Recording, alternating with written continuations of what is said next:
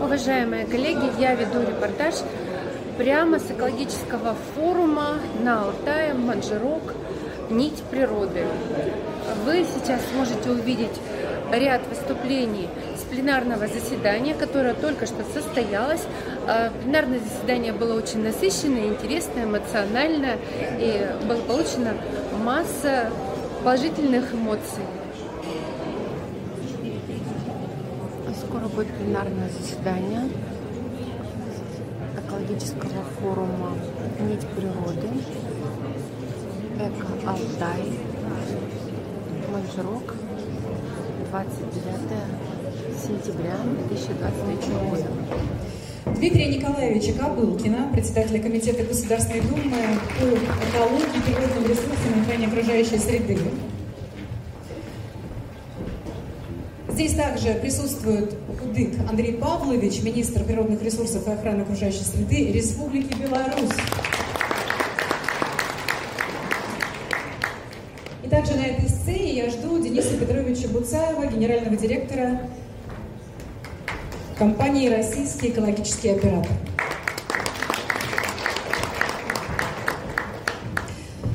Вы знаете, я была в прошлом году здесь, влюбилась э, в Республику Алтай, и здесь действительно какое-то уникальное место, хочется возвращаться. И знаете, что я отметила? Что год прилетел очень быстро. Мы говорили об экологическом мышлении, что без него никуда. А сегодня мы будем говорить о таком понятии, как экологический суверенитет. Что это такое? Готовя наверное, сессии я задавалась вопросами, и ответы, оказывается, есть у главы Республики Алтай, у Олега Леонидовича Харахордина. Давай приветствуем и узнаем, что же это такое. Прошу.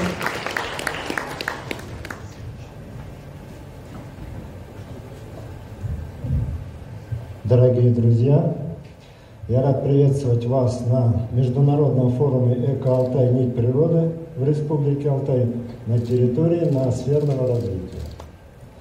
Впервые форум, посвященный экологическим приоритетам развития нашей страны, мы провели в 2021 году и с тех пор при поддержке фонда «Росконгресс» продолжаем развивать эту ключевую дискуссионную и экспертную площадку – в этом году, несмотря на беспрецедентное санкционное давление на нашу страну, наш форум официально стал международным. В его работе принимают участие 11 стран, в том числе присутствуют на форуме делегации Индии, Республики Беларусь, Монголии и Киргизии. В формате видеоконференц-связи примут участие представители Италии, Молдовы, Чили, США, Кении и Центральноафриканской Республики. Это не только наше общее большое достижение, но и большая ответственность. Форумы прошлых лет были посвящены поиску оптимального пути устойчивого развития и формированию нового экологического мышления. Сегодня он посвящен экологическому суверенитету.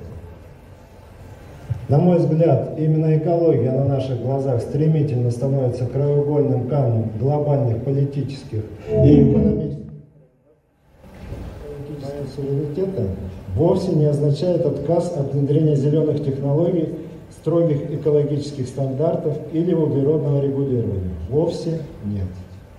Экологический суверенитет – это право и возможность выбора такой модели и такого пути устойчивого развития, который будет учитывать социально-экономические приоритеты и особенности экономики и уникальное природное богатство нашей Родины.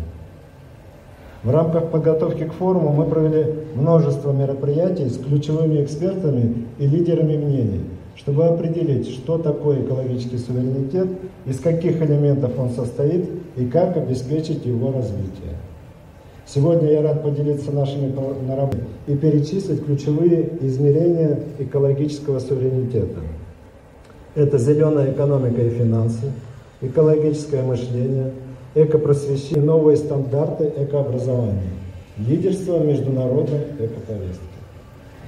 Этим направлениям на нашем форуме будут уделены отдельные мероприятия, однако идеи без реализации мало стоят, поэтому я хотел бы кратко рассказать вам, как эти направления реализуются у нас в Республике Алтай. В первую очередь хочу сказать, что наш регион является территорией ноосферного развития, это отражено в наших стратегических документах. Мы определили экологию точкой нашего экономического роста еще до того, как это стало общим трендом. И мы продолжаем совершенствовать и дорабатывать наши стратегические документы в соответствии с новыми вызовами. В настоящее время Леонтьевский центр разрабатывает краткосрочную стратегию развития республики до 2030 года и долгосрочную до 2050 года. Какие-то ужасные ливни в Китае и Индии, где целыми кварталами сносило жилье, и люди оставались без крыши над головой. Что с нами происходит и как человек на это может повлиять? Спасибо большое. И я очень рад вас всех приветствовать здесь, на территории нашего э, гостеприимного курорта Манжирок. Пока мы делаем здесь э, первые шаги в освоении крупнейшего горнолыжного курорта в нашей стране. Мы сейчас ведем проектирование и строительство э, самого большого горнолыжного и всесезонного э, курортного комплекса.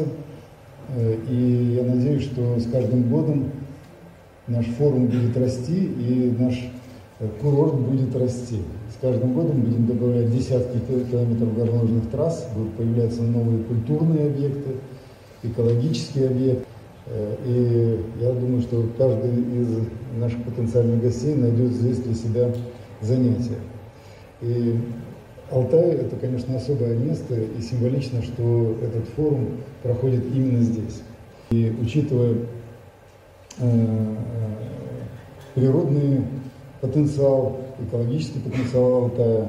Мне кажется, что идея Олега Леонидовича создать именно здесь такой главный экологический форум нашей страны и заявка Горного Алтая на роль экологической столицы нашей страны, это вполне адекватная задача и вполне, наверное, самое, самое правильное место.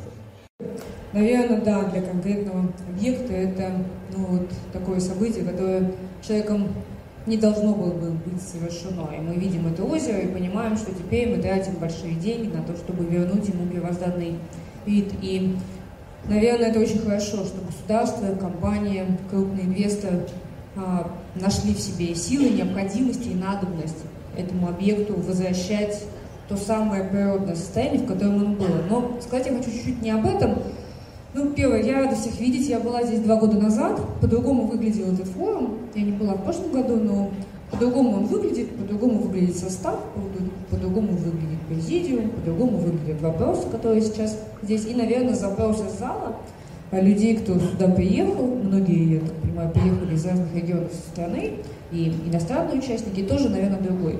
Ну, у меня свое отношение к экологическим формам, я лично считаю, что их слишком много.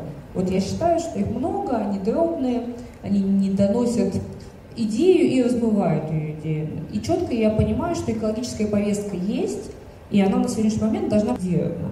И вот эта площадка, ну почему я здесь, почему, я думаю, спикеры выбрали, почему здесь Министерство природных ресурсов, почему такое внимание со стороны таких крупных компаний, как Сбербанк, потому что, наверное, нам стоит остановиться, консолидироваться и собраться на какой-то площадке, принимать какие-то решения, ну, чтобы они были громкие и звучащие.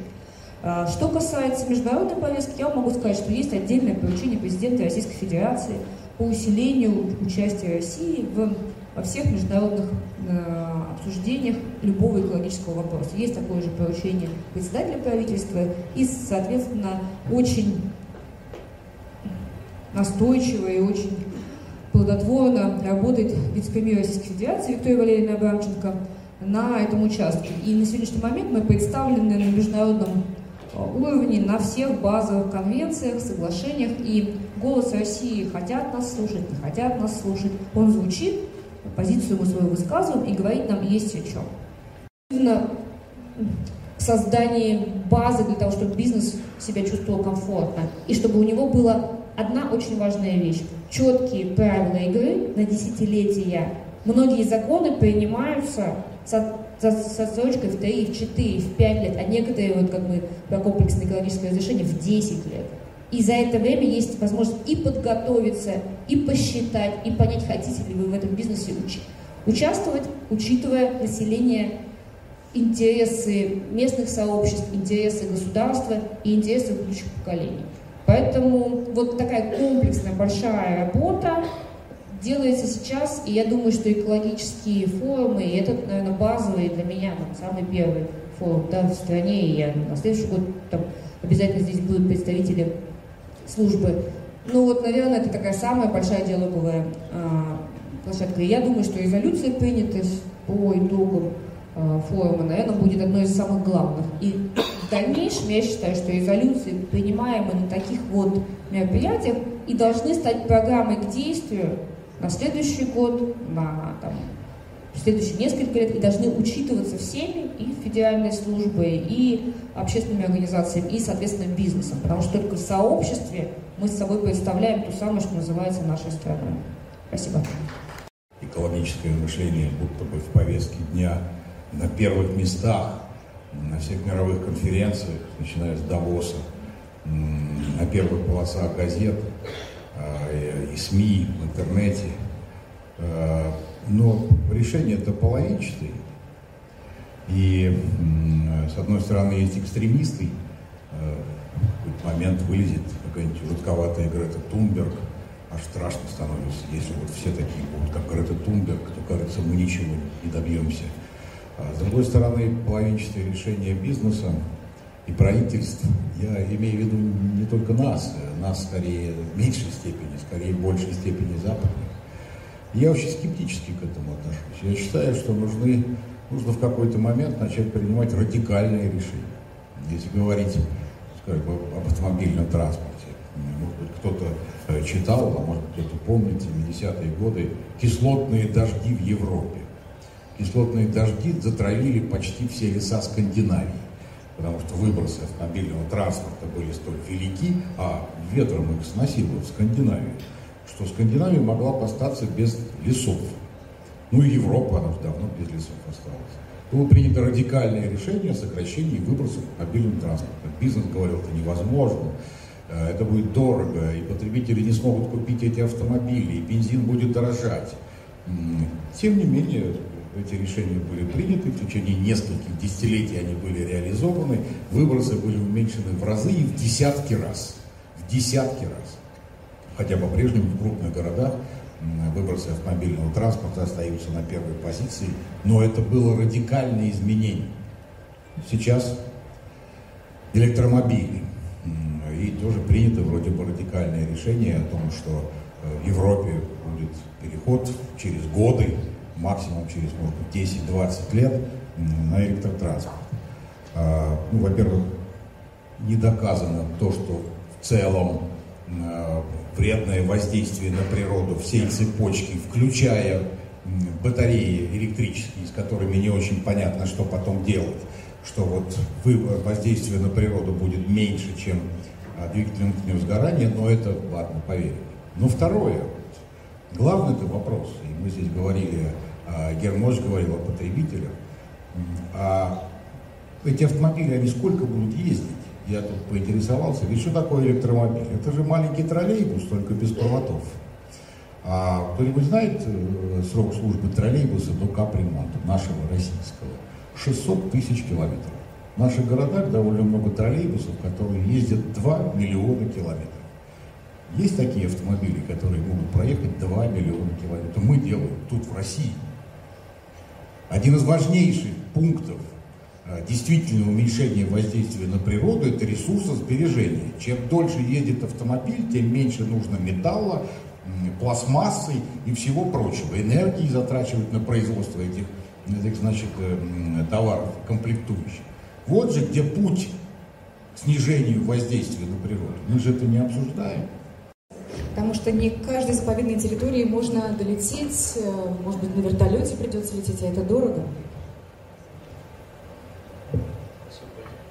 Спасибо большое за вопрос. Я не такой опытный спикер, как выступающий до этого, поэтому я подготовил доклад небольшой, а потом отвечу на ваши вопросы, если позволяете, позволите.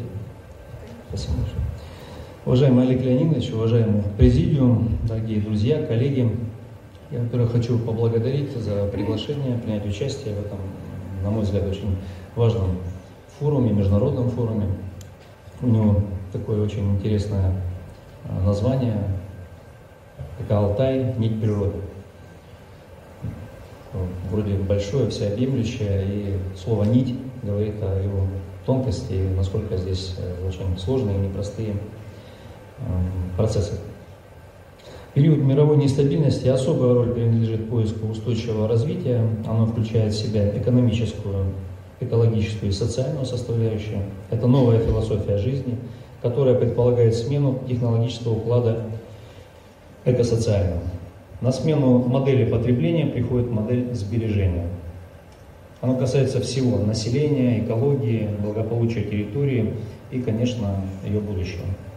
С точки зрения экологии нашим ориентиром являются особо охраняемые природные территории, которые составляют порядка 13% площади Российской Федерации. Это тот эталон наших экосистем, к достижению которого нам всем необходимо стремиться. Уважаемые участники, уважаемые дамы и господа, прежде всего я хочу выразить благодарность организаторам Международного форума «Эко-Алтай. Нить природы». Радостно вспомнить, что 18 августа 1966 года в этом чудесном уголке мира был организован первый монголо-советский молодежный фестиваль Открытие фестиваля Алтай-66 был э, проведен в знак дружбы между народами Монголии и Советского Союза. Этому мероприятию была посвящена песня «Манжерок» известного советского композитора Оскара Фельдсмана. Вы знаете все. Эту песню пели Эпика Пека и Муслим Магомаев. Там говорится, что такое а, Скажите мне, дружок, что такое Манжарок? Манжарок это островок, Манжарок это городок. Даже дружба это Манжарок, верность это Манжерок. Так. Согласно словам, согласно словам данной песни, Манжерок стал местом нашей встречи. На этой дискуссионной площадке не будем обсуждать о разумной деятельности человека, которая становится решающим фактором для эволюционного состояния биосферы. Я искренне хочу поприветствовать нас всех на таком важном, нужном и актуальном в сегодняшнем мире форуме с такой повесткой дня. Значит, э, Эко-Алтай. Нить природы 2023. И еще раз хочу сказать огромные слова благодарности организаторам ну и местным органам власти и местному населению за такой, такую организацию и радушный прием. Уверен, что такие масштабные мероприятия, э, форумы, события представляют отличные возможности для обмена наилучшим опытом. И, честно говоря, сидя э, в этом зале прекрасном, я для себя уже очень много что почерпнул. А, а также для распространения информации об актуальных вопросах экологической повестки, а также вовлечения в природоохранную деятельность все более широкого круга участников. Именно то, что сегодня делается здесь, в Манжироке и в Республике Алтай. Охрана и улучшение состояния окружающей среды – вот важнейшая цель человечества, и бремя ответственности за ее достижение лежит на человеке, правительствах и целых сообществах. Частные предприятия э, непосредственно связаны с экономическим стимулированием. Поясню, о чем идет речь. Например, в Китае сейчас уже подсчитано, для того, чтобы соблюдать экологическую повестку, надо ежегодно вкладывать от 450 до 570 миллиардов долларов, чтобы компенсировать выпадающие потери при соблюдении при установке очистных сооружений, соблюдению углеводородной нейтральности и так далее. Это гигантская сумма. При этом потери в основном для экономики, в том числе, например, потери, связанные с отложенной прибылью, с необходимостью переучивания кадров, то есть уже совокупные экономические потери для одной страны измеряются одним триллионов долларов в год. Это потери.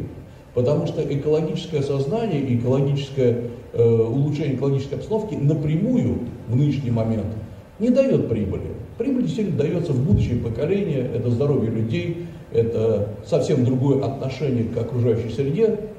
Но надо понимать, что тот, кто вредит э, экологической среде, он не мыслит будущим, он мыслит только сегодняшним, современным. И, соответственно, его можно наказывать, но э, абсолютно правильно было сказано, отличный пример по поводу э, автомобилей, э, электрических э, электроавтомобилей. Э, вы знаете, в Китае, например, сейчас переходят на электромобили, есть жесткое требование в Китае до 2030 года на один электромобиль должен, должна приходиться одна электрозаправка. То есть Китай будет покрыт этими электрозаправками. Но это все приводит к тому, что само по себе электромобиль начинает, поскольку он дешевеет, он начинает рассматриваться как почти велосипед. Участников Алтайского экологического форума желаю всем вам успехов в проведении этого важного форума в таком красивом Алтайском регионе. Несколько месяцев тому назад я приезжал в эту республику. Я благодарен главе республики Алтай и всем работникам за оказанный мне теплый прием. На мой взгляд, Алтайский регион является предметом гордости не только для России, но и для всего мира. По той причине, что данный регион смог сохранить первозданную окружающую среду на трех процентах территории мира. Это очень важно. Естественно, что проживающее в этом регионе население играет важную роль в сохранении окружающей среды региона. Я был там свидетелем того, что глава Республики Алтай и официальные лица этого региона, сохраняя экологические требования в регионе, прилагают огромные усилия к созданию новых рабочих мест, развитию предпринимательства. Они сконцентрированы на том, чтобы хозяйственная деятельность никоим образом не наносила ущерб окружающей среде. Комитет не подразумевает независимость существования в данном случае. А, мы никуда не денемся от загрязнения Амура китайской стороной. Мы никуда не денемся от проблем Байкала, связанных в том числе с Монголией. Мы денемся от э, какой-нибудь постройки плотины на реке Уза. Мы никуда не денемся от последствий аварийных да. а, В этой связи я бы говорил о практическом суверенитете, о какой-то какой тончайшей грани между экономическими, экологическими и социальными интересами э, нашего общества. Возможность самим определять эти грани но при этом я упомянул одну вещь э, научно обоснованно. Извините, вот это слово сегодня не звучало. Хотя коллега Валерий Фадеев говорил, надо прислушиваться к мнению специалистов. Э, это не подразумевает какого-то закрытия. Я хочу сказать, что, например, э, наш институт ведет работы э, более 35 лет во Вьетнаме. У нас там вьетнамский научно-технологический центр. Мы более 50 лет работаем в Монголии в составе совместной российско-монгольской комплексной биологической экспедиции. Мы создаем центр, совместный биологический центр с Республикой Эфиопия, где работаем 35 лет. Вот, и это все направлено на то, чтобы обеспечить, если хотите, тоже наш экологический суверенитет. А, Светлана Геннадьевна верно сказала про некий с карбоновыми полигонами, да, но у нас, например, а, вышка работает на территории Тверской области более 25 лет уже. Это давно. Вот у нас такие вышки стоят в Вьетнаме. Вот мы, по сути дела, обеспечиваем получение объективной информации для принятия решений. А, ну и еще одна, пожалуй, вещь. А, мы сейчас готовим предложение правительства Российской Федерации через вице-премьера а, о создании новых о использовании апробации новых подходов э, к мониторингу, мониторингу не только загрязнения, но и состояния биологического разнообразия. Э, я не знаю, надо ли будет там эти центры, которые мы будем, пытаемся создавать на основе наших биостанций, называть э, центрами экологического суверенитета или еще как-то. Вот. Но